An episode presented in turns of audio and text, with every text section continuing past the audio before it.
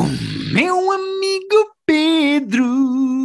Uh, uh, uh, yeah. Como é que é, Pedro? Hello. Ai, disparaste aí um foguete? O que é que foi isso? Um. Foi uma bateria para fechar a música, mas não, não, eu já não posso intervir na música, já percebi que, que as, pessoas não, as pessoas não gostaram da outra vez quando eu, quando eu te surpreendi, agora não posso fazer o meu apontamentozinho sequer com a bateria no final. Já estou a ser castrado aqui. Mesmo No meu próprio o podcast. Spotify Rap do ano, todas as pessoas em quem nós ficámos no top, e queremos agradecer a todas, eh, todas puseram um asterisco a dizer Pedro, não interrompas o genérico. Foi muito engraçado, nem combinaram, mas todas puseram, Pedro, todas, a dizer Pedro está quieto, não interrompas viste? o genérico. Às vezes uns movimentos assim globais né, que, que não são sequer marcados, né? tipo um, é um flash mob sem estar planeado. Eh, Lembras-te quando os flash mobs foram uma cena? Foram ali seis meses giros, não? E atenção, ainda há pessoas que acham que os flash mobs são uma cena. São pessoas que estão atrasadas para aí 15 anos, acho eu. eu, eu acho que vai ser, eh, acho que o Covid vai ser a mesma cena, que lá está, bateu muito forte durante o começo e depois vai se tornar uma cena que de, repente, de vez em quando acontece, às vezes aparece, às vezes alguém que tem, mas vai se tornar uma E cena foi mais deprimente desde mais o início. Portanto, a comparativa é bom. Exato, exato. É ótimo, achei o comparativo, é ba- permite-me dizer brilhante. Olha, Pedro, eu esta semana tenho várias coisas para falar. eh, só uma que eu acho brilhante. As outras duas eu acho que não vou dizer tão bem.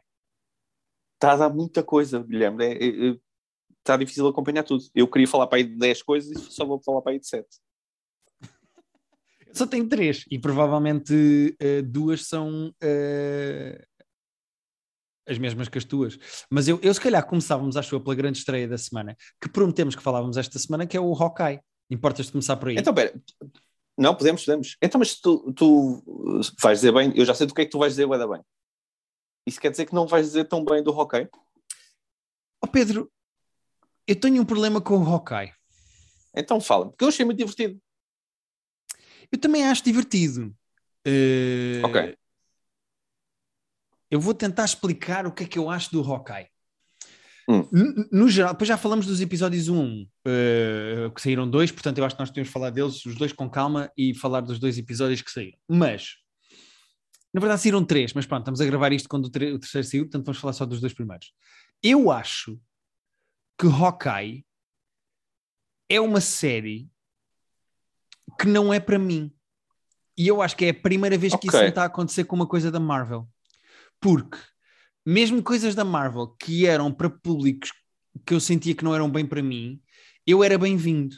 E eu acho esta série, apesar de ser muito bem feita, eh, e de eu ter interesse e de eu querer vê-la, até porque são seis episódios, já saíram dois, não é por aí, mas Vão ser só seis. acho- Vão ser só seis episódios, já.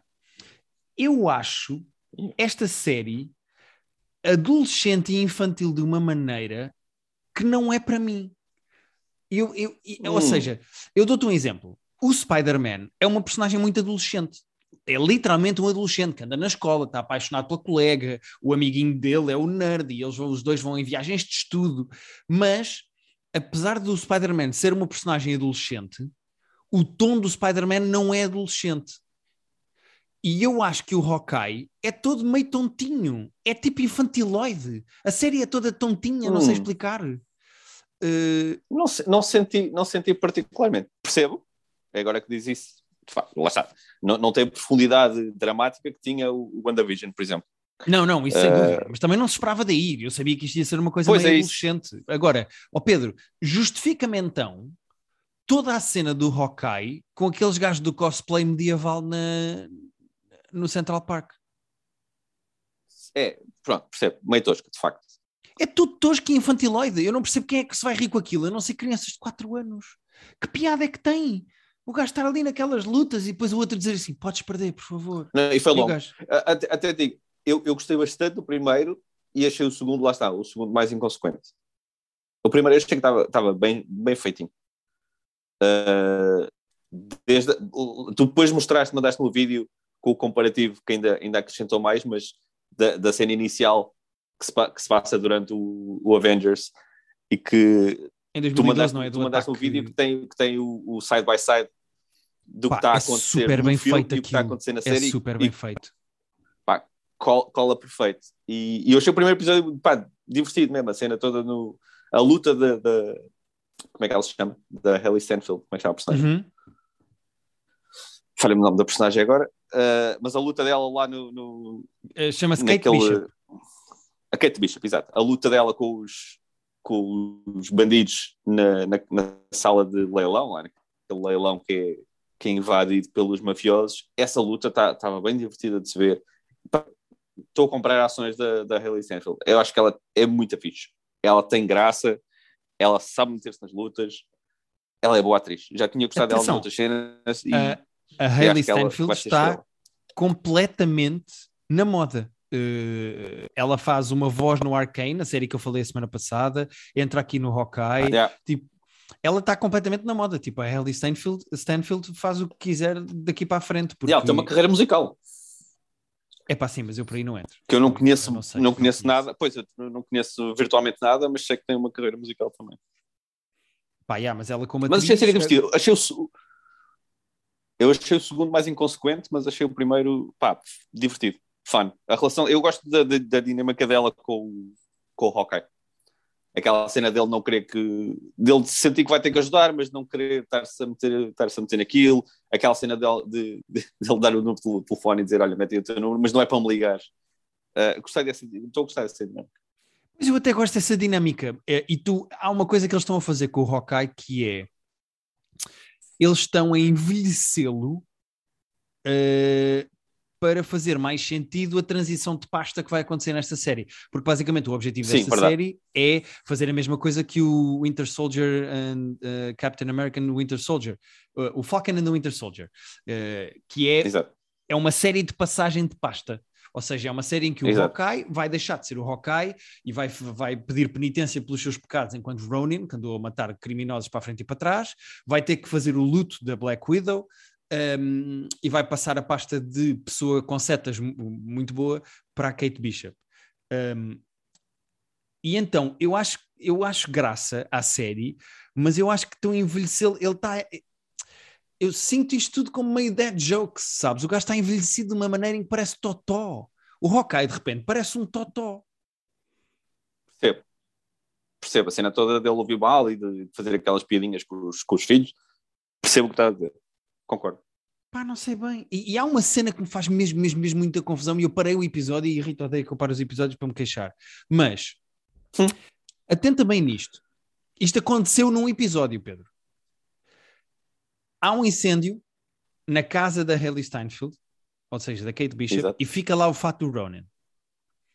O gajo volta lá mais tarde, procura a casa toda, não encontra o fato, e depois vai buscar outra vez as coisas dele a uma, a uma carrinha dos bombeiros e está colado na porta da carrinha dos bombeiros, onde o gajo deixou a roupa dele, um autocolante da loja de cosplay em que o outro está e que levou o fato.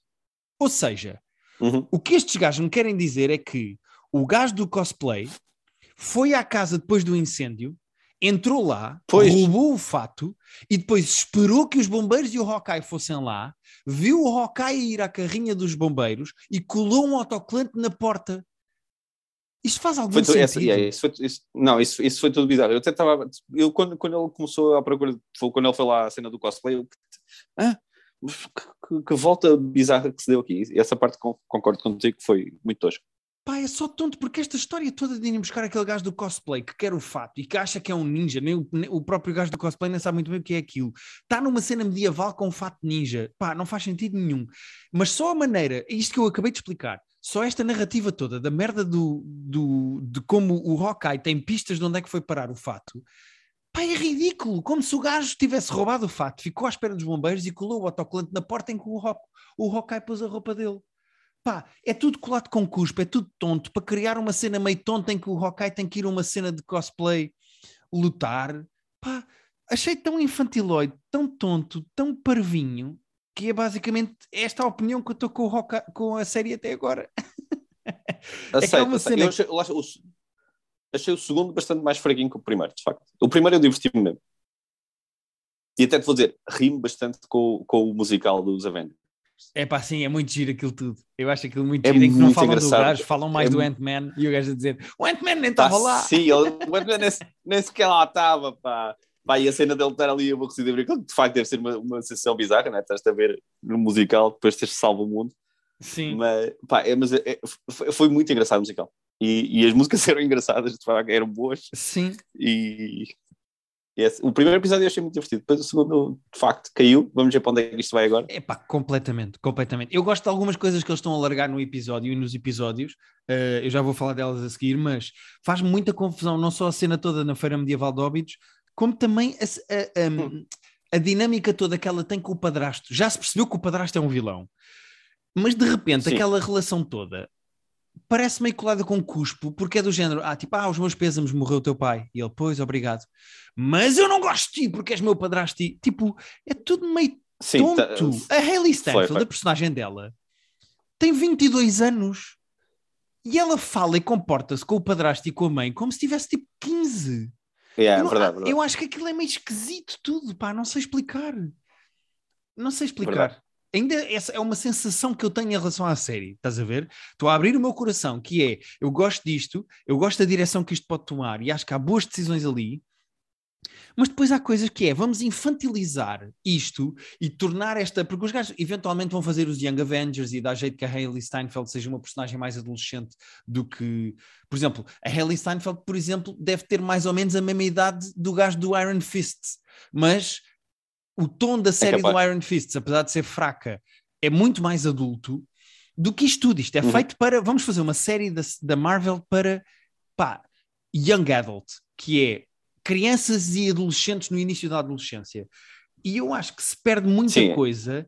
É, é, é, possível que eles ganhem mais dinheiro e vendam mais bonecos, mas, uh, e é de certeza que no Halloween do próximo ano há imensas meninas que vão estar vestidas de Kate Bishop, uh, mas eu acho que se perde na série, perde-se no tom, perde-se no humor, pá, e perde-se... Não, não, lá está, não tem mesmo a profundidade toda. Se bem que de, de, das séries da Marvel, do, das séries do Disney Plus, vá, só o WandaVision é que era assim de facto o, o, o Loki meio a meio e depois o... Epá, mas o Loki não era infantil, Pedro. Uh... Não, não era, para isso, mas, é, mas pronto, é, era mais bonecado às vezes, mas não era infantil. Mas o, o Captain and the Winter Soldier eu achei também muito, muito tontinho. Era mais fraco Sim, do que tonto. Mas, é uh... isso, era isso exatamente que eu ia dizer. Eu acho que aquilo é mais mal feito do que tonto. Uh, mas ainda para mais, eu até apontei aqui para te dizer: tu sabes como é que uh, percebes que uma série é juvenil ou um filme é juvenil demais para ti? Quando até os maus fazem piadolas. E de repente há este gangue dos gajos que usam Verdade. todos tracksuit. E os gajos fazem piadolas entre eles. Tipo, tu não vês não há tensão, não há ação uh, uh, no sentido em que tu sentes que, há, que, as personagens estão em perigo. Eu nunca senti a Kate Bishop em perigo e ela estava numa venda de armas numa cave yeah. com vilões e de repente é do género tipo, é eu sozinho em casa, é o melhor comparativo que eu faço com isto. Eu acredito que tenha hum. sido uma enorme inspiração para isto, na música, na cena de Nova York, na criança que fica para trás. Uh, eu acredito que haja uma inspiração enorme de sozinho em casa no meio disto tudo. Os maus a virem atrás de uma criança, ou de uma adolescente neste caso. É pá, e, e o tom disto é todo um sozinho em casa, tipo, mas que adultos não gostam. É humor tonto. Percebes o que eu quero dizer? Não sei explicar. Percebo, percebo perfeitamente. Não, tá, eu percebo perfeitamente. Eu tinha gostado mais, agora que estás a esmiuçar isto, estou-me a sentir uh, mais, mais defraudado. Mas, uh, mas pronto, vou continuar a ver e ainda acredito que isto possa ser, ser não adulto, mas pelo menos mais consistentemente divertido. O que eu tive a ler na net é que este terceiro episódio que saiu esta semana é muito bom. Portanto, eu acho que eles ah, okay. tiveram um primeiro episódio bom, um segundo episódio, na minha opinião, fraco, fraco mesmo, fraco, não tenho outra palavra para descrever. É, eu acho o segundo o, episódio o tipo, fraquíssimo. E espero que este terceiro seja um bocadinho melhor uh, para, para, fazer um bocado as pazes com isto. Mas é, eu vou fechar isto dizendo outra vez a mesma coisa, que é, eu não sinto esta série para mim. Eu acho que isto não é para mim. Eu acho que isto é para um dia que eu tenho um filho ou para um, um primo que eu tenha 10 anos, tipo, isto não é bem para mim. Esta, sinto que esta série da, da Marvel não é para mim. E tenho pena, porque queria divertir-me com isto. Não queria sentir-me tipo adulto da sala está no bounce a ver as crianças é saltar e que fica de braços cruzados mas... a dizer: Ah, isto parece giro, mas não é para mim. Uh, excelente.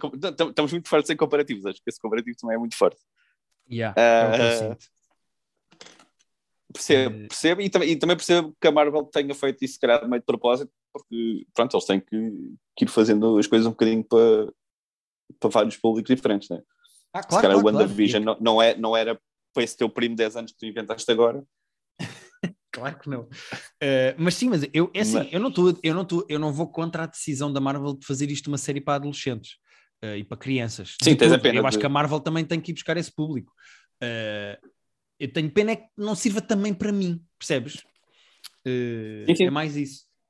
Mas deixa-me só terminar com uma coisa que eu acho engraçada, que é supõe-se e adivinha-se que uma das personagens que vai ser mencionada ou que vai reaparecer nesta série é o Kingpin. Ah. Uh, e há um episódio, no segundo episódio, o Hawkeye diz que o Tony vendeu a torre do Avengers, dos Avengers, aquela torre grande, antes de morrer, que ele vendeu aquela sim, torre sim. grande. E eu pensei, quem é que tem dinheiro e quem é que nas BDs tem uma torre gigante em Nova York? Kingpin. Portanto, é possível ah. que durante esta série. Mas ele venderia, ele venderia ao gajo? Epá, eh, repara, pode ter vendido a uma empresa. O Kingpin, uma das coisas que faz e que tu percebes no Spider-Man uh, é que, principalmente nos jogos, é que o gajo tem imensas companhias dentro de companhias e fundações, e, ou seja, pois. às vezes o gajo está a comprar coisas ou a financiar coisas e não, é, e não percebes que é ele porque é através de, de outras empresas. Portanto, é perfeitamente Sim, possível corporações. que o tenha... yeah. Ou que o próprio Tony Stark não saiba bem quem é o Kingpin. Ou seja, pronto, é um rico, estás a ver? Ok? Bom para ti. Desilude-me que ele não faça a investigação dele antes de vender uma coisa desta. o gajo morreu, Pedro, deixa sossegado. Tem que fazer a... Sim, mas morreu, mas vendeu antes de morrer, não é? Nem sabia que ia morrer. Sim. Uh, e eu lembro-me que o ator que fazia de dele. Kingpin era o ono, ono, Vincent... É o Vincent D'Onofrio. Yeah, o Vincent, D'Onofrio. O, Vincent, o Vincent D'Onofrio, que é ótimo, que é ótimo ator, excelente, gosto dele. E, e eu espero que ele volte uh, a fazer de Kingpin uh, no universo da Marvel, porque ele fazia nas séries da, da Netflix, do Daredevil, Daredevil. Yeah. fazia no Daredevil, e eu espero que ele volte uh, e que ele reapareça, é, é porque eu gostava muito giro. dele como Kingpin. Era giro, era. Também gosto dele. Sim, senhora. Pronto, é isto que eu tenho a dizer sobre o Hawkeye, Pedro. Portanto, como vês, pá, estou a gostar, mas, mas, mas sim, mas não estou a adorar. É, não, é, é mais tipo, não estás a gostar, mas não é estou yeah. a gostar, mas é não estou a gostar, mas. Ok. Yeah, é mesmo isso. Vamos é ver, pode ser que isto é, ainda, ainda, ainda vamos a tempo de ao barco. Eu também, também, estou aberto. Vou ver até ao fim e ouvi dizer muito bem do terceiro episódio que ainda não vi, portanto espero que, que melhore. Ok. O que é que queres falar, Pedro? Conta-me coisas. Uh, olha, eu vi, Guilherme, eu vi, eu estava aqui a falar de questão, falar de mais duas só. Uh, e uma delas foi a série do, do Kevin Hart. Ai meu Deus, tu meteste nisso. Fala-me, Pedro. Eu sujeitei-me a isto. Uh, então, mas é o quê? Série, isso, não é, isso não é comédia, então, não? Não, vou-te contar tudo. A série chama-se uh, True Story. Uh, okay. Série da Netflix, tem sete episódios. E a série, a série é drama, e, mas é sobre o, a personagem do Kevin Hart, é a personagem principal, e ele basicamente faz uma versão ficcionada dele, no sentido de é um, ele faz de um comediante super popular de Filadélfia, e que meteu-se em fazer filmes também, agora está, está com imenso sucesso nos filmes. A série começa com ele, ele tinha acabado de ver um, um filme de super-heróis que está a passar a barreira de, de um bilhão de dólares de bilheteira, portanto, é, é, um comediante que se tornou uma mega estrela de cinema e quer de filmar. Portanto, é, é, basicamente o, o Kevin Hart. Uh, e o que acontece? A, a, primeira cena do primeiro episódio é ele a ir beber copos com, para celebrar isso. Parece lá o irmão dele, mais velho, mas que é um gajo que está sempre na merda, está sempre a pedir dinheiro, tem um restaurante que está falido e ele precisa, de, precisa de, da ajuda do irmão para salvar o restaurante. É uhum. É, aquele, aquele irmão de, clássico de, de, de filme de, de, de, dramaturgia de só faz merda e o rico tem que ajudá-lo, mas depois sente-se mal de estar sempre a, a, ter que salvar o irmão. O que acontece? Estão lá a celebrar, estão lá a ver copos, aparecem umas miúdas, uh, Kevin Hart vai para a cama com a miúda e quando acorda, miúda está morta. E de repente, ah, o que é que se faz ao corpo? Eu sou, sou uma celebridade, não posso ter aqui um cadáver. Aí a cena entra numa espiral de. É assim, a miúda parece morta, ainda por cima parece morta com, com comprimidos ao lado, portanto, nem sequer, nem sequer é a cena dele ter dado um tiro na miúda. A miúda entrou em overdose com comprimidos e eu não sei porque é que ele acha que tem que começar a esconder cadáveres e, e a meter mafiosos ao barulho quando há uma medida que entrou em overdose ao lado no quarto. Ok. Mas uh, lembras-te que no, lembras do Your Honor que nós achámos que parecia uma série boa, mas que não era toda uma série boa e que aquilo perdia-se uh, rapidamente. Uhum. Isto é o Your Honor dos pobres. Nunca vi, não me lembro de uma série pá, com bom aspecto, lá está é bem filmada, a fotografia é boa, o irmão do gajo é Wesley Snipes. E olha, te digo, das poucas coisas boas da série é a interpretação do Wesley Snipes e sobretudo o Kevin Hart. O Kevin Hart surpreendeu-me porque ele é comediante, mas tu é raro ver o gajo a fazer sequer piadas e, e não vês praticamente nada do, do, do ex dele. Ok, ok. Uh, mas ele está bem. Ele a fazer uma personagem uh, de drama está tá bem. A série não, não tem nada para dizer. Inacreditável a, a chuva de clichês que há do começo ao fim da série. Uh, eu não, não vou fazer spoilers da série, mas quem não quiser saber nada pode saltar este bocadinho, porque vou só dizer uma cena, que é quem não perceber o twist final no primeiro episódio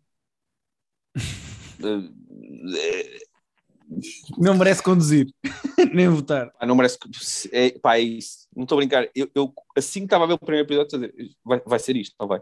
Espero que não seja isto. É oh, Pedro, a, a primeira crítica que está no IMDB diz good, but very predictable.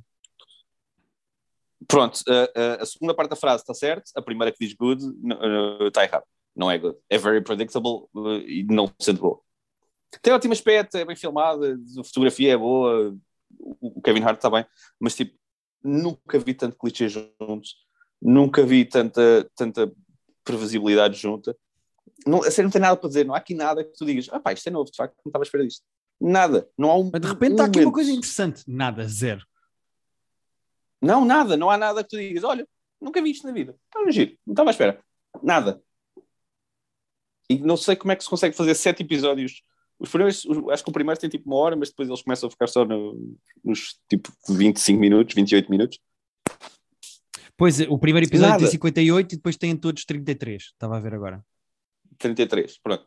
Também, lá está, séries de drama com meia hora também é sempre uma coisa estranha, mas também é da maneira que se vê rapidamente. Eu não recomendo a ninguém ver isto, atenção.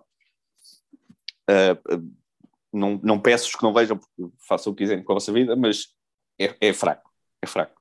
E não quero, okay. e não quero receber mensagens a dizer que isto afinal que isto é bom e que eu é que. Não, isto não, não tem nada para dizer. Eu gosto tu já preventivamente não ideia que não queres receber. Pá, sim, é aquela cena dos tweets de tipo, don't let me. Uh, sério, não, não tenho uma ideia. Não tenho frescura nenhuma. É mesmo, é mesmo tipo. Eh. E o Kevin Hart, que deveria ter pouco tempo, porque faz tanta coisa, uh, eu não sei como é que eles pegam, olham para este guião e dizem: é isto mesmo que eu quero fazer. Está aqui uma cena fresca. É, é, é, só. É só desinteressante, porque não é, não é mau, mas é só desinteressante o tempo todo. E então pronto. É que, que nota é que vais dar no filme Affinity? 4? Eu não, eu não costumo dar notas a séries. Uh, aliás, nunca dou notas a séries, mas de, pá, dava para aí um 4, sim. Ok. Só para ter uma noção um de. Cinco, porque é tipo, é, tipo, é medíocre, sabes? Pois, é não é mau. 4 também é, é medíocre. Repara, um 6 também conta como medíocre, não é? Sim, mas é que é, tipo, é tão banal que eu estava a pensar no 5 só no sentido de ser mesmo o meio da escala. De...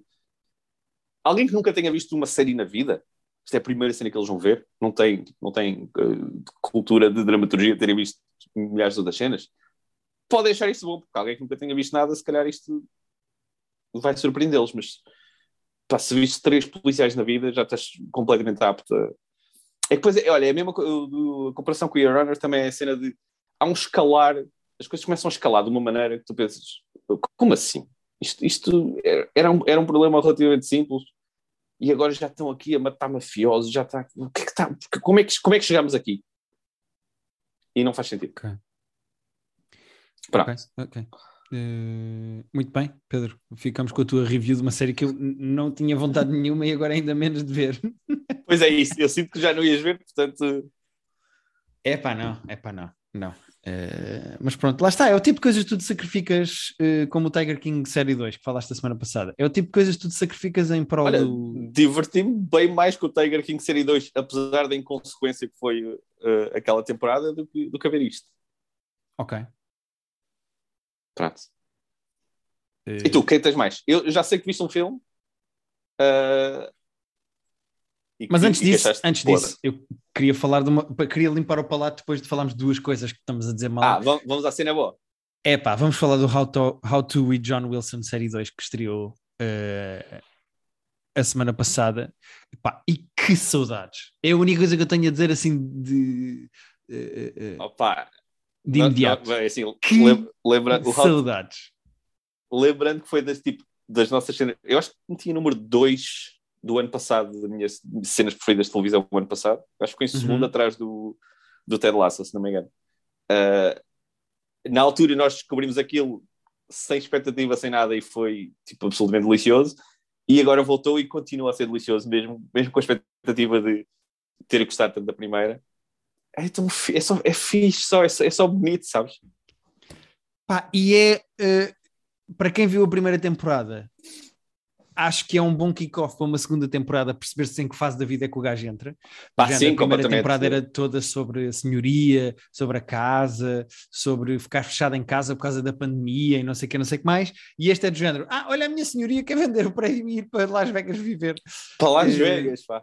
Yeah. E é muito engraçado uh, que o gajo, nas coisas que eram muito boas, ele não mudou como por exemplo a cena de, das imagens a pintar na rua, pá. que pá, aquilo é, pá, é, é bonito, tipo, poético a, e engraçado, sabe? é, eu ia usar mesmo isso, a poesia do texto que ele escreve, com as imagens que ele vai usando, é, pá, é, só, é, só, é, só, é só poético, é só bonito, é só... Estou yeah. sempre fascinado a ver as imagens. Como é que ele consegue filmar tanta coisa assim, meio às escondidas, meio, meio meio não às escondidas, mas tantas coisas candid, tantas coisas uh, reais. tem que ter horas e horas e horas e horas de imagens é. gravadas na rua para depois. Pá, pessoas, é isso, diz... pessoas sentadas num banco a refilar e ele, ele depois usa isso para, para, ilustrar uma frase que ele está a dizer. Sim, quando o gajo está a falar de, do mortgage, do gajo pedir um empréstimo ao banco e ficar a pagar a, e depois apanhas um sem-abrigo, ou vá, uma pessoa em situação de sem-abrigo, não quer ser cancelado, mas apanhas uma uhum. pessoa em situação de sem-abrigo a arrastar assim uma coisa gigante pela rua e é tipo um centímetro de cada vez,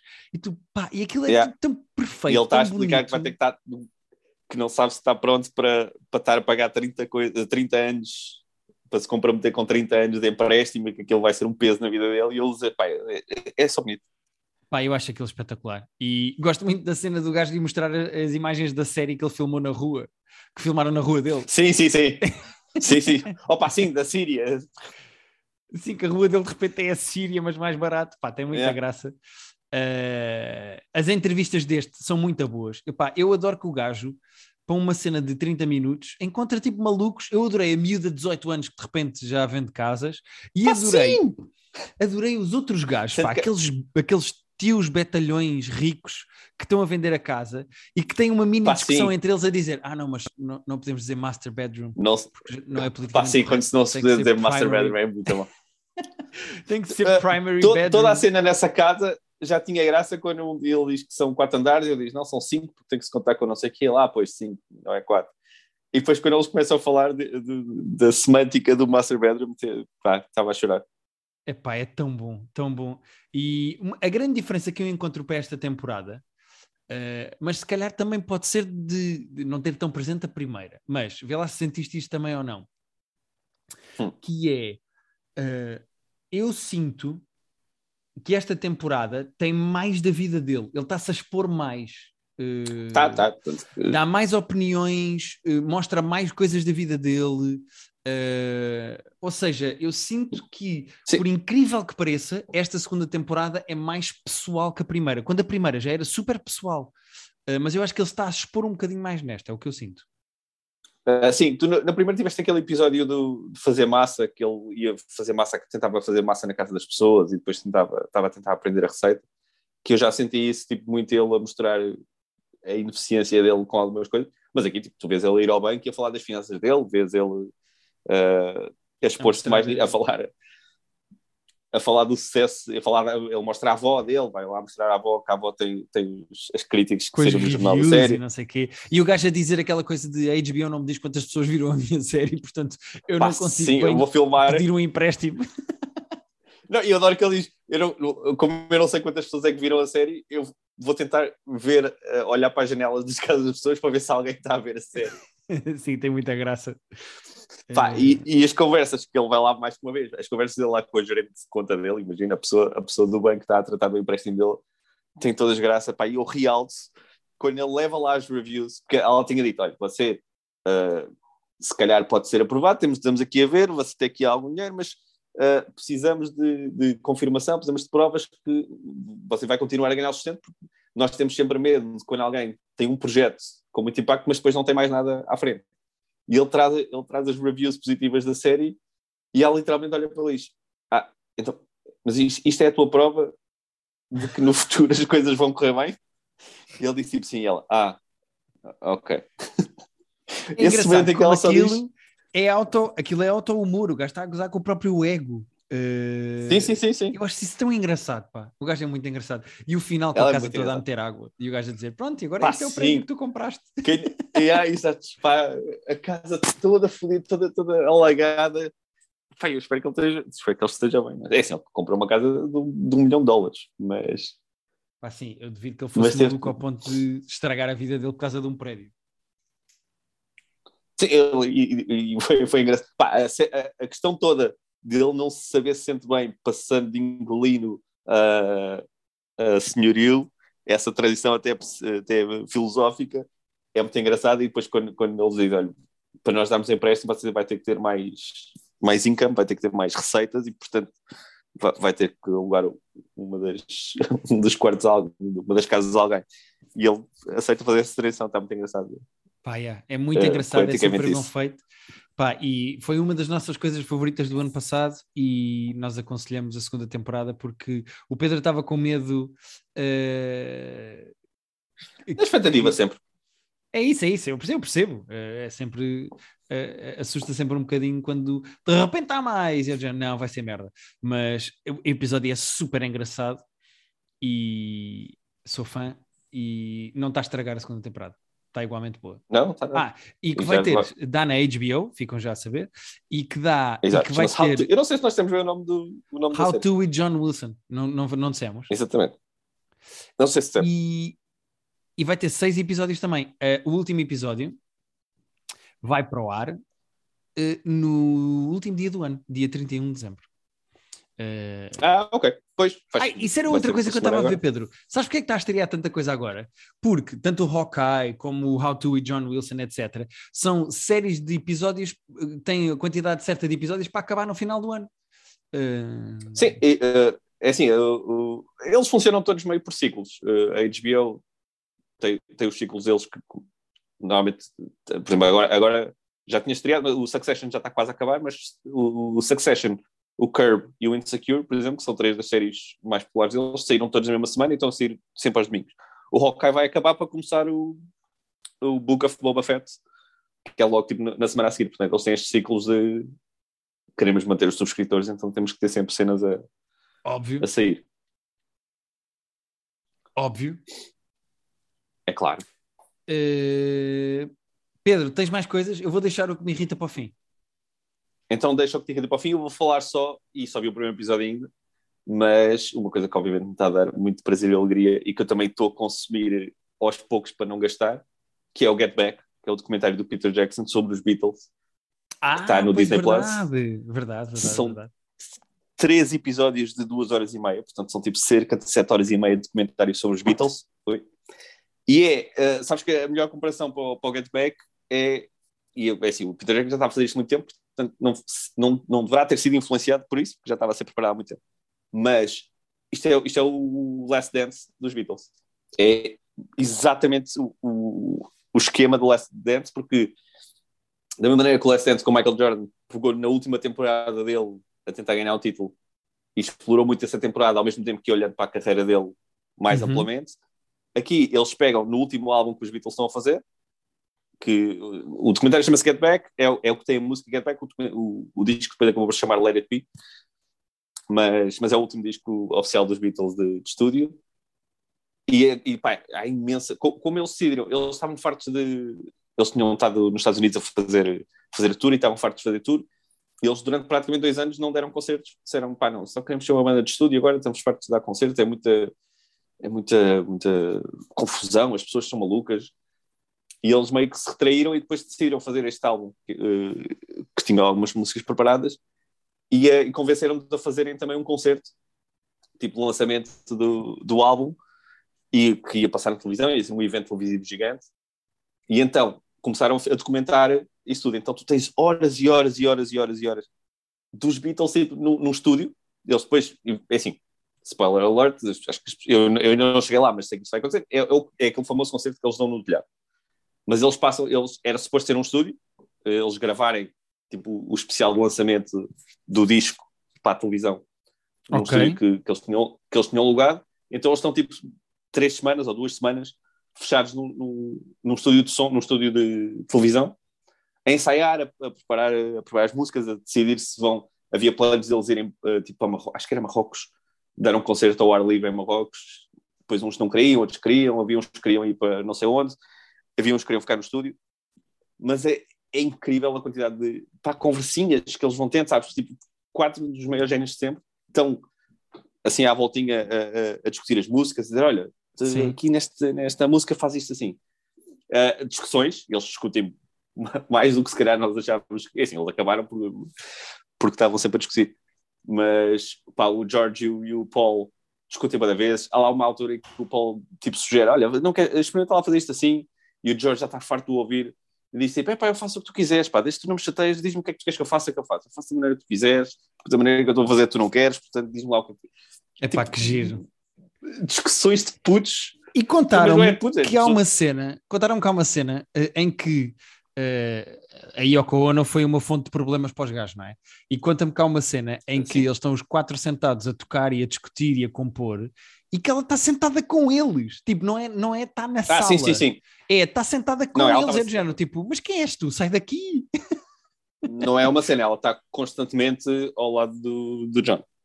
Constantemente. Como é que é possível? E às, às vezes eles, pá, e lá está, é muito giro que eles às vezes eh, eles estão a tocar as músicas, a preparar as músicas para o álbum, a ensaiar coisas, a ver se são mas às vezes começam a tocar músicas tipo de, de outras bandas só porque lhes apetece estarem a, a trollar quando estão no estúdio, não tem nada a fazer, não tem nada a fazer, tipo, tem, mas são putos, começam a tocar e ela começa a cantar por cima, começa a cantar outras coisas uh, com eles, uh, a relação toda deles com a Yoko é, é, não ajudou ainda no documentário, não sei se, se vai haver atenção com ela no documentário, que ainda só vi o primeiro, mas aquilo era estranho, ela, ela, ela era quase um quinto Beatle ali, no, no sentido em que estava sempre. Estava lá sempre. É possível, pá. É que eu, ah, eu sempre achei graça às pessoas que diziam: ah, não, eh, foi uma gaja que estragou os Beatles, foi, foi uma namorada possessiva que estragou os Beatles. Quanto mais vejo merdas, mais acho que foi, pá. É, assim, imagino que não, não foi só ela, por exemplo, o, no primeiro episódio, o George, é, é assim, o, eles, o especial estava marcado tipo para dia 18 ou para dia 20, não, para dia 24, acho eu, de um mês, uhum. e o documentário começa tipo dia 3. Eles têm tipo três semanas para fazer tudo, para, escrever, para escrever o álbum que está meio escrito, para ensaiar tudo, para saber tudo. Portanto, aquilo é, é intenso e é tenso. Uh, e há uma altura em que o George sai da banda. O George, sai da banda, tipo, desiste dos Beatles. O George está farto, diz que não tem mais paciência para aquilo, e base, eles depois, essa parte não está filmada, mas eles vão à casa dele, os Beatles juntam-se todos em casa dele para falar e para dizer, olha, não, mas volta lá que nós vamos fazer isto, vamos continuar com isto. Mas okay. a meio de um ensaio, o George, pá, e depois é incrível porque eles pegaram no, no diário do George, e o diário do George assim é tipo, acordei, fui tomar um pequeno almoço, fui ensaiar para o estúdio, saí dos Beatles, fui almoçar. é que como assim saí dos Beatles, amiga? Tipo, a tua, a tua entrada no diário é de, ah, deixei a, a maior banda de todos os tempos. Uh, é, é, quem gosta minimamente dos Beatles é fascinante ver. Tipo, lá está, tu és uma mosca numa parede. Acho que nunca tiveste acesso a, tanto, a tantas horas deles. Não é entrevistas deles, não é. Não é o documentário não tem narração nenhuma, inclusive. Uh, mas sabes, não, não, são eles para a câmara dizer coisas que acham. Não, são eles ali. Às vezes há uma parte que, que acho que é o Paulo que diz. Estão um bocado self-conscious com a câmara estar a fazer isto sem a câmera, mas depois às tantas esquece que estão sempre a filmar, não é? Se estás, Claro, claro. estás num estúdio a ensaiar. E então é muito, pá, é muito honesto, é muito candid uh, este olhar que, que nós temos. E é, pá, é fascinante vê-los ensaiar a dizer: olha, toca- toca-nos assim. E eles dizem: olha, acho que esse verso é piroso. E ele, ah, mas eu acho que este verso devia ser piroso. por causa disto." Fascinante. Estou mesmo a gostar daquilo. Acho para quem. Da mesma maneira que eu adorei o, o Last Dance, porque era um olhar longo sobre o melhor a jogar basquete, sempre, e aqui para mim é um olhar parecido para os melhores músicos sempre. Boa. Pelo menos para a melhor banda de sempre. Muito, Muito, feliz que estejas a gostar. Eh, tenho alguma curiosidade em Tô, ver, tô. se bem que sabes que eh, não é de todo o meu universo, eu sou zero melómano, não percebo nada de música, mas se o documentário é giro, eu acho que é, é uma Eu, experiência eu, acho, engraçada. eu acho eu. acho que é muito interessante. Eu, eu acho que ias gostar, sim. Pá, é do Peter Jackson. O Peter Jackson também sabe tipo, contar uma história. Ok, Portanto, é bem boa. pensado e é bem, é bem editado. Boa, sim senhora, fica Portanto, a é sugestão. Está na Disney Plus, eh, para quem não Exato. sabe onde encontrar. Eh, está na Disney Plus. Hum, Pedro, tens mais alguma coisa para falar? Não. Uh, de- poderia ter, mas vou deixar para a semana. Saiu, saiu até mandar uma mensagem, já tinha, já tinha reparado. Saiu a season nova do Selling Sunset, como tu sabes. Ah, Eh, sim, eu vi-te a falar muito. disso no Instagram. Ainda só vi o primeiro episódio. Uh, e saiu a season nova, vou só avisar, porque eu comecei a ver, mas não acabei, depois falo mais à frente. Saiu a season nova daquelas séries de, da Amazon de futebol, de clubes, em que eles pegam num clube e ficam a, Ah, olhar tu para. andavas a ver isso, sim, sim. Há o All, o All or Nothing, já, há, há de futebol americano também, e há de futebol, eles fizeram o da seleção brasileira, fizeram o da, do Manchester City e do Tottenham. E agora saiu o das Juventus, da época passada, portanto, com o Cristiano Ronaldo. Portanto, ainda não acabei, depois eu falo com mais detalhe, mas é, também é sempre giro ver o dia a dia do clube com o Ronaldo lá e acompanhar, acompanhar a época das Juventus, que não foi, não foi muito feliz o ano passado. Mas está na Eh, Amazon para quem quiser ver. Sim, senhor. Epá, não percebo nada, mas eh, lá está, é como a música ou o futebol. Não é muito a minha.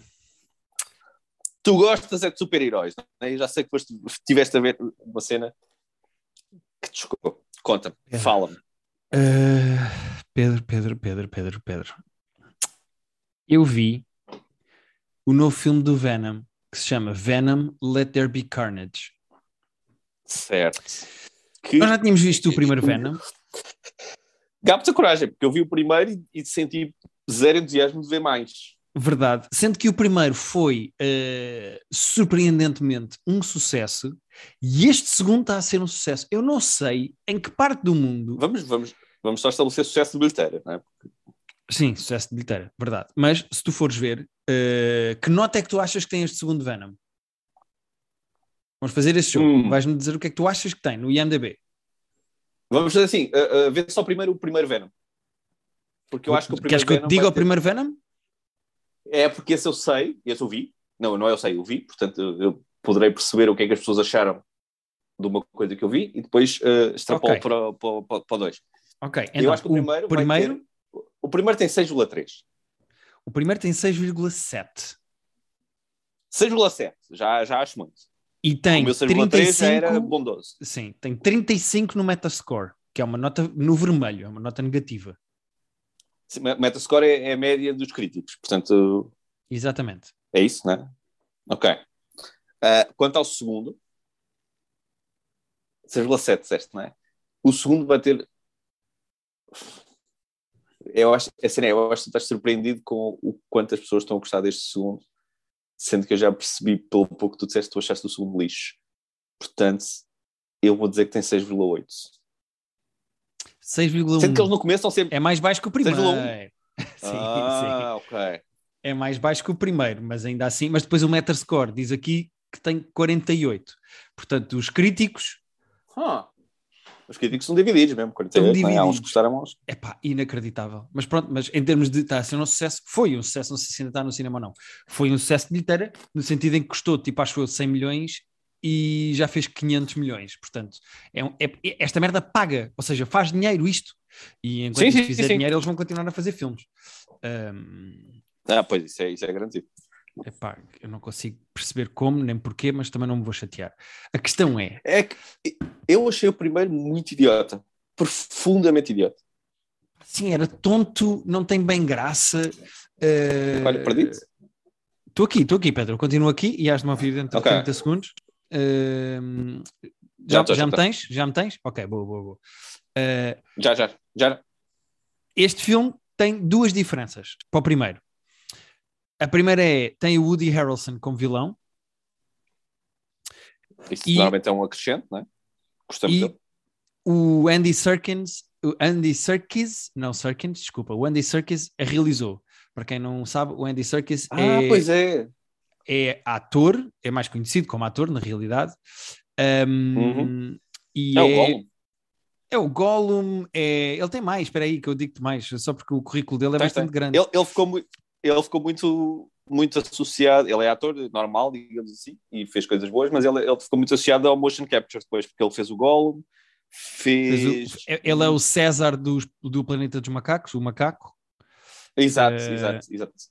Então E eu ele acho já que ele fez também coisas o na... Tintin. Do Spielberg, acho eu. Ele era alguém, não sei se não era até o Capitão Haddock. Ah, ele é o Snook, ele também faz a voz do Snook nos filmes do Star Wars. Uh, fez o Ah, Balu ok, pois, no. Mowgli. Uh, fez mais Sendo que o? Mowgli, o Mowgli, o Jungle Book, acho que até é realizado por ele, ou não?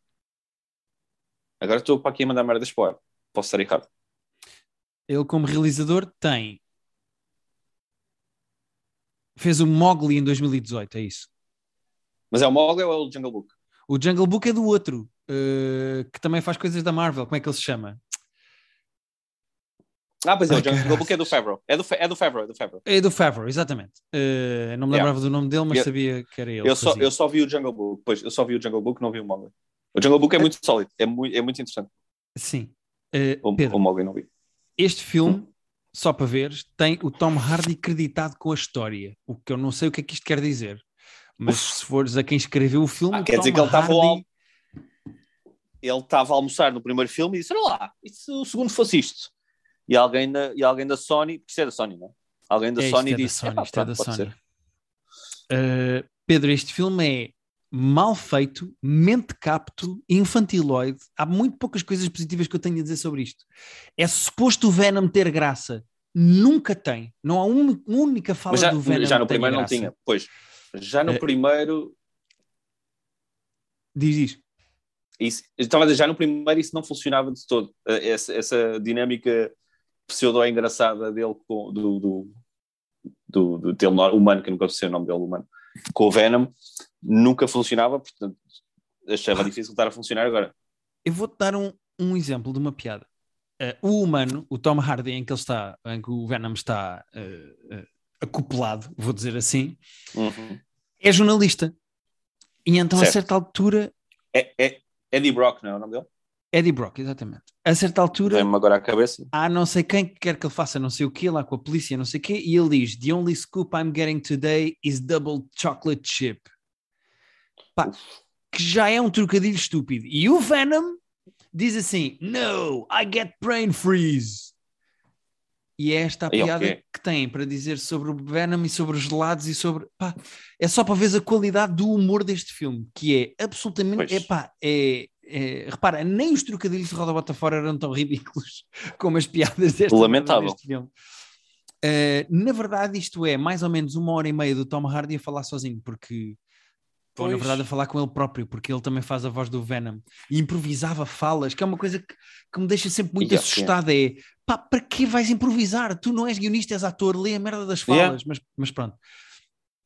Uh, há não sei quantas cenas, pelo menos três que eu tenha reparado, de humor de o Tom Hardy está a falar com o Venom, mas as pessoas, como não ouvem o Venom, acham que é para elas.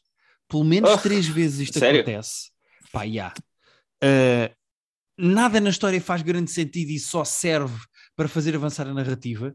Uh, de repente, o, o mau, uh, que é o Woody Harrelson, é um assassino muito mau, que é o Cletus Cassidy, que quer que seja aquele jornalista a escrever sobre ele, mas não há nenhuma Ah, pista de que ele cadeia, saiba é? que o outro que tenha, que saiba, saiba que o outro tem o Venom dentro dele, mas depois ele diz-lhe coisas e irrita e depois E ele ele aproxima-se fica... da, da cela, né? Isso, Yeah, pois, e isso estava, no, isso estava fica- no trailer.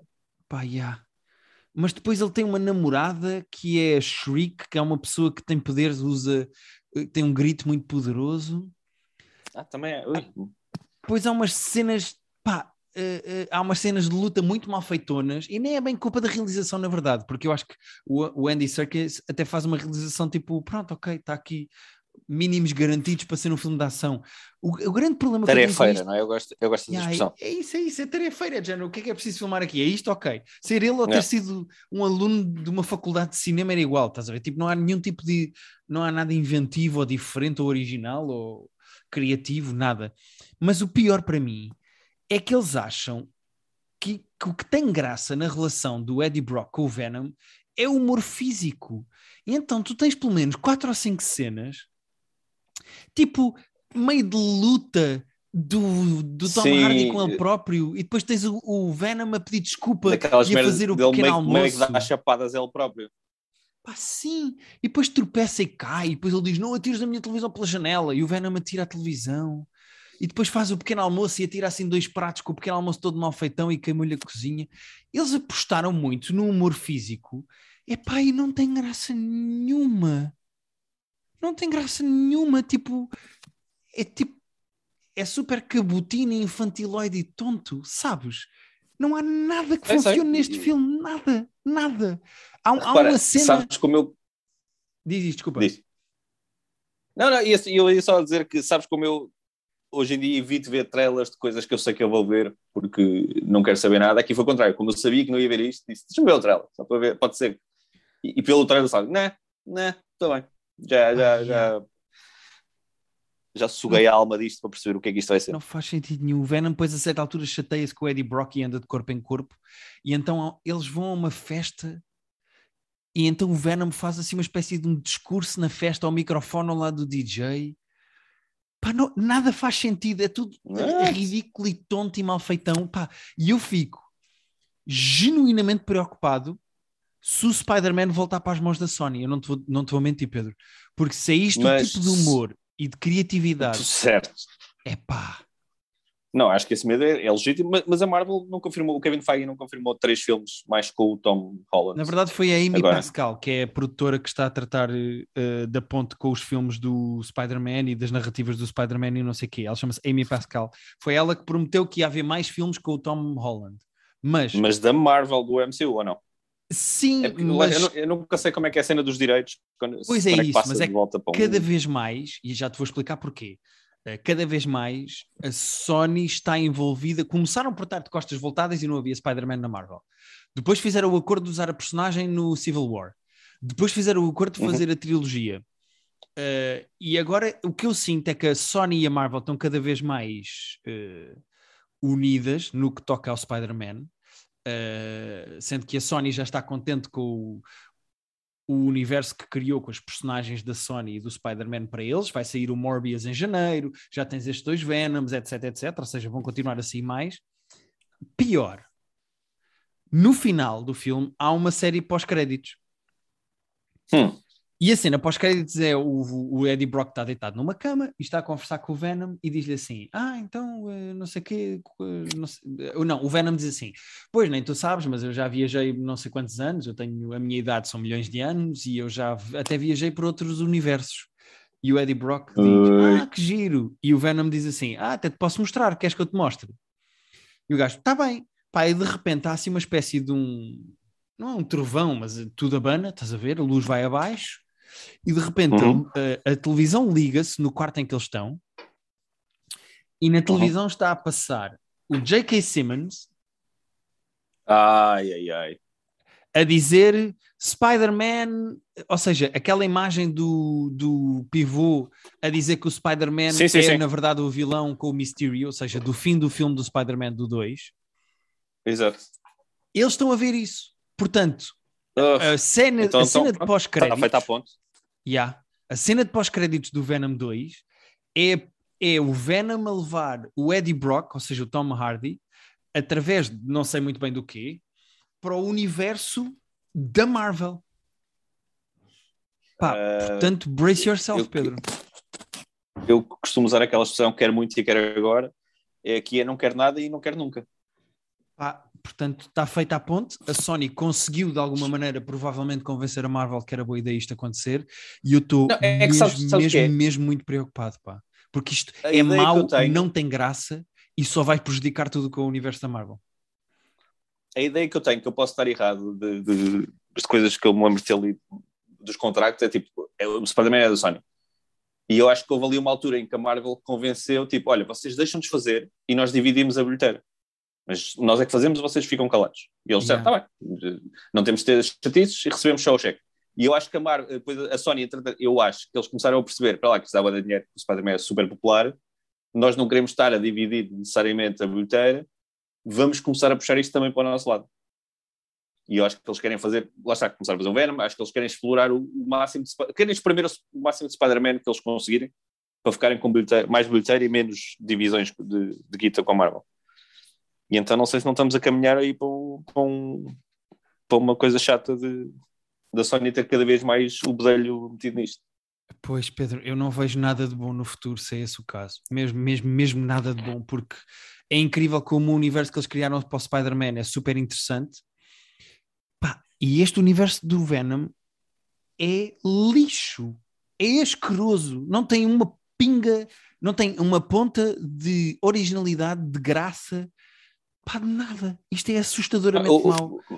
Pá, eu, eu, achei, eu achei o primeiro mesmo miserável. Havia pessoas que, que até, ah, até é divertido. Pá, eu não achei. Eu achei só tipo Palermo. Eu passei o filme todo eh, a revirar os olhos, literalmente. Eu só dizia: o que, o que está a acontecer agora? O que, o que, o que é isto? Que, que ideia isto é? Pá, yeah. E, e lá está. E quando saiu isto, é que nem sequer, nem sequer passou muito pela cabeça tipo, ir ao cinema ver. É, tipo, não, não, tá Pedro, bem. a mim passou-me no sentido em que deixa ver se eu depois consigo ver isto sem gastar dinheiro. E pronto, já sabes que eu estou a abrir Certo, aqui o coração às pessoas que nos ouvem. Eh, foi nessa condição. Epá, e, e pronto, e, e trago só notícias do mundo da Sony e são preocupantes, porque a ponte para o universo da Marvel está feita e a partir de agora eu espero que a contaminação não seja grave. Pronto, é o que eu tenho a dizer. Pois é que, é que, é que é mesmo contaminação, acho que é mesmo o termo, não é? Isto é mesmo. Isto é, isto é aquela má influência, aquele amigo de má influência que tu não queres que, que o teu filho brinque com Ah. ele porque vai dar merda. Mas imagina, Pedro, imagina que a Marvel agora Então não diz assim. precisamos de mais nada disto. Yeah, imagina que a Enfim. Marvel agora diz assim. Tudo bem. perdi-te, mas acho que Muito tu deves giro. voltar a Estou ouvir. aqui, eu que é estou aqui, estou aqui, estou aqui, estou aqui. Mas pronto, eu não tenho mais nada a dizer, perdi-te mesmo. Pedro, eu estou aqui, eu estou aqui. Yeah. Sim, sim, sim, sim, já está, já está. Ok. Uh, Pedro, uh, a minha única esperança, minha e da humanidade, Hum. espero eu, é que a Marvel diga assim: ok, está bem, muito giro isto do Venom, e já vimos que as pessoas gostam, mas então vamos fazer assim: vocês abrem mão desta merda e aqui o Kevin Feige e aqui o John Favreau vão criar uma equipa para pa trans, para transferir o Venom para o nosso universo. E vocês continuam a receber metade dos cheques. Se a Sony continuar a ter um dedo que seja nisto, epá, vai ser assustador. Pois, é que eu acho que a Sony é gananciosa ao ponto de, epá, nós não precisamos do, do, do papel criativo da Marvel, portanto, vamos gastar a nossa guita, vamos ficar nós com a guita toda.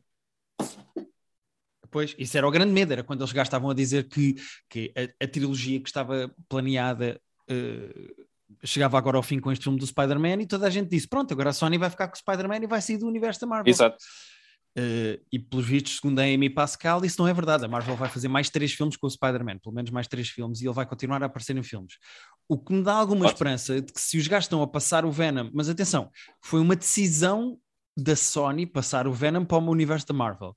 Mas aquelas imagens que tu vês no fim do Venom, na televisão, é o fim do Spider-Man 2 da Marvel. Portanto, a Marvel tem que saber o que é que está a acontecer. E isso é que me Claro, claro, claro. Ele- Bom, vamos, eh, como, como diria o narrador de Dragon Ball Z, não, não percam os próximos episódios, porque nós também não. Não, sem dúvida nenhuma. Sem dúvida nenhuma. Cá estaremos para ver. Gosto muito desse Spider-Man te- para deixar que ele seja estragado pelo Tom Hardy e, e pela sua voz grossa de Venom. Sendo que estamos a duas semanas de ver a continuação dessa cena eh, do final do Spider-Man 2 para nos estrear o Spider-Man 3. Imagino que o filme vai começar praticamente ali onde acabou o segundo. Sim, sim, bastante Talvez provável. até, talvez até na mesma cena. E estou muito entusiasmado para ver, eh, para ver o Spider-Man 3. Também, também. Vou Apesar tentar... de. eh, vou-te só- eu vou-te só confessar isto. Eu já não sei os nomes dos filmes. porque é o, o Far From Home, Away From Home, Too Close to Home. Eu já não sei qual é que é qual, já não sei qual é o 1, Homecoming 2 3. e Thief on Home. Uh, Exato. Phone House. uh, digo já como é que se chama o filme: Spider-Man. O primeiro é Homecoming, não é? Não, O primeiro chamava-se uh, Homecoming, o segundo chama-se. Far From Home e o terceiro E é este? No Way Home. No Way Home. Ok. São diferentes suficientes, mas, mas o primeiro, o primeiro tem um nome relativamente diferente dos dois. O 2 e o 3 têm uns nomes meio periclitantes para, para decorar, mas tudo bem. Yeah. Entretanto, o filme estreia no dia 16 de dezembro Uhum. Uh, e eu tenho um espetáculo no dia 16 de dezembro e outro no dia 17 de dezembro. Então, mas é assim, isso há de ser quinta e sexta, vamos ver, no, vamos ver no- ou no domingo ou na segunda. É isso, é isso. Vemos domingo Segunda é ou um- segunda e segunda- falamos na semana seguinte. Segundo é um ótimo dia para se ver coisas, portanto. Também nu- nunca, nunca veríamos a tempo de, de falar no, no, num episódio mais cedo. Nosso, portanto, vamos sempre ver. Exato, sempre exato. falar Não, isso é mais para a nossa organização da nossa vida do que para outra coisa. É, vamos nessa. vamos- Já estamos vamos nessa fase do podcast em que começamos a organizar a nossa vida pessoal aqui. Vamos apontar para essa segunda que é dia X. Pedro, que até é ponto já, porque é o Spider-Man e não se brinca em serviço. É, é. Então, o filme estreia 16, nós vamos ao cinema no dia 20. Dia 20 é segunda? Então pronto. É. Pa- Para mim estamos já para dia 20. Já apontei, Pedro, agora vai ter que acontecer. Ok. Lembra-me porque eu não apontei nada. Como E assim no episódio de nada. 22 falávamos do Spider-Man. Perfeito. Parece bem? Até pronto, foi isto. Parece-me. E depois no de ainda está calmo 29 a ouvir, já mas- fazemos o final de ano. Que nós costumamos fazer. Fazemos o final de ano, exatamente. Ih, Pedro, já está a acabar o ano, no- já viste? E depois no a seguir fazemos o preview de 2023. Exatamente. O que Então, ver em 2000, também é um episódio que fazemos 2000 Porquê que não fazemos 2024, já que estás a andar para a frente? Ah, depois de 2022, não é? Eu já não sei em que é que estamos. Tu achas que eu sei em que é que estamos? Meu? Falar em Buster, não vimos o Ghostbusters ainda, mas vamos querer ver, não é? Vamos querer, vamos querer, quero ver. Quer dizer, também estou com medo, porque aquilo não está com nada bom aspecto. Mas tudo bem, mas tudo bem, Eu não, vamos ver. não vi nada. Pedro, vamos ver. Sabes que não vi nada de críticas ainda. Não Por vi nada de não críticas do. Ghostbusters. Sei Por acaso também não faço ideia. Deixa eu ver uma coisa. Mas pronto, vê lá. Eh, no IMDB está com 7.7 e Metascore Ah, 59. 50, pois. Pá, a 7.7, eu acho sempre que os filmes estão um bocado inflacionados quando, quando estreiam. 7.7 é muito forte, é bastante forte. não é? Mas pronto, vamos ver o que é que se. Olha, Guilherme, tu vais ter que tomar uma decisão filme com a tua é realizado pelo, Pelo Jason do- do- Reitman, que é filho do Yeah, que fez o outro, filho. não é? Ah, ok, ok. Exatamente, filho do Ivan que fez o primeiro. Então, mas diz, o que é que ias perguntar, Pedro? Desculpa. Não, não, eu nem ia perguntar, ia dizer que tu vais ter que decidir se vais ver a- o final do Casa de Papel, que também estreia tipo. Eu vou ver, dias, eu daqui vou ver o fim do Casa de Papel. Tu sabes que eu não consigo deixar nada a meio. Eu vou ver o final de Casa de Papel. que. Entretanto, já anunciaram, Pedro, não sei se viste, mas vai haver um spin-off só com o Berlim, uma série nova só com o personagem! Berlim. Eu, essa, Pedro, essa garanto que não vou ver. Caguei, não quero ver. É Não que pediu isso? Se bem que o Berlim era uma boa personagem até, mas o Berlim até era uma boa personagem. Portanto, Olha, e já, te apanharam, ser. já te apanharam, já foste, já caíste. Eu, ne- nem a parte anterior eu acabei de ver, pá, tu- já fiz check-out disto, mas pronto. Mas é isso. Estou um bocado já. já olha, é... lembras-te quando eras mais novo e tinhas que ir à missa com os teus pais, por algum motivo? Imagina, tipo, era Natal, Sim. ou alguém morria e não sei o quê. Eu, a sensação que eu tenho de ver Casa de Papel neste momento já é tipo, é uma obrigação que eu tenho que fazer. Já foda-se, pronto. Lá vou eu ver mais estes últimos episódios de Casa de Uhum. Papel. Vou, vou pôr uma roupinha e vou. vou... vou ficar calado. Eu acho que tivemos muito acho que tivemos muito forte a nível de comparações. Tivemos várias comparações incríveis. Eh, Não, esta foi Eh, boa, acho que é uma boa comparação para fecharmos a semana. Então é isso, Pedro. Olha, um grande abracinho, obrigado por nos ouvirem. Nós no nosso Patreon Um abraço fizemos Film Club com um filme Ah, chamado. Witness for Prosecution, do Billy Wilder, de 1957, um filme inacreditável e muito giro, a preto e branco, onde se diz às mulheres para não usarem a roupa que elas usam, porque senão depois não se podem queixar. Eh, falámos de, desse filme, gostámos os dois, adorámos os dois o filme. e falámos no nosso Patreon e é lá que vocês podem ver eh, os nossos conteúdos exclusivos. Para a semana, atenção, porque isto interessa a quem eh, ouve o nosso episódio normal. Vamos fazer um top 5 e, como estamos num espírito natalício e de bondade e de boa disposição, o Pedro sugeriu e eu aceitei que era giro. Esse top 5 está disponível mesmo para quem não é Patreon. Ou seja, para a semana, o nosso Grátis. conteúdo que costuma ser, que, costuma, que costuma ser privado vai ser eh, público. Muito bem. Ainda não decidimos o que é que é. Podem mandar sugestões. Sendo que eu- há pessoas que podem não saber o que é que são os nossos top 5 porque não são Patreons e nunca nos ouviram fazer, mas vai, vai de coisas tão diversas como filmes de Natal, filmes eh, com algum tema específico, filmes de algum realizador específico, ou às vezes coisas mais bizarras, tipo os nossos gelados preferidos, os nossos queijos preferidos, os nossos tipos de bacalhau preferidos. Temos uma panóplia muito grande de opiniões sobre tudo e às vezes organizamos por tops. Verdade. É é? esse o conteúdo exclusivo que vocês têm no nosso Patreon todas as semanas. Obrigado por nos ouvirem e um grande abraço. Adeus, pessoas. Ia dizer patronos outra vez, vês? há bocado disse no outro. Agora ia dizer patronos e depois hesitei e disse adeus, Eu pessoas. espero sempre pela tua despedida ao acordo para fechar depois o episódio. É. E agora já está, já posso fechar. Adeus, Pedro. Já pode fechar. Tchau, tchau.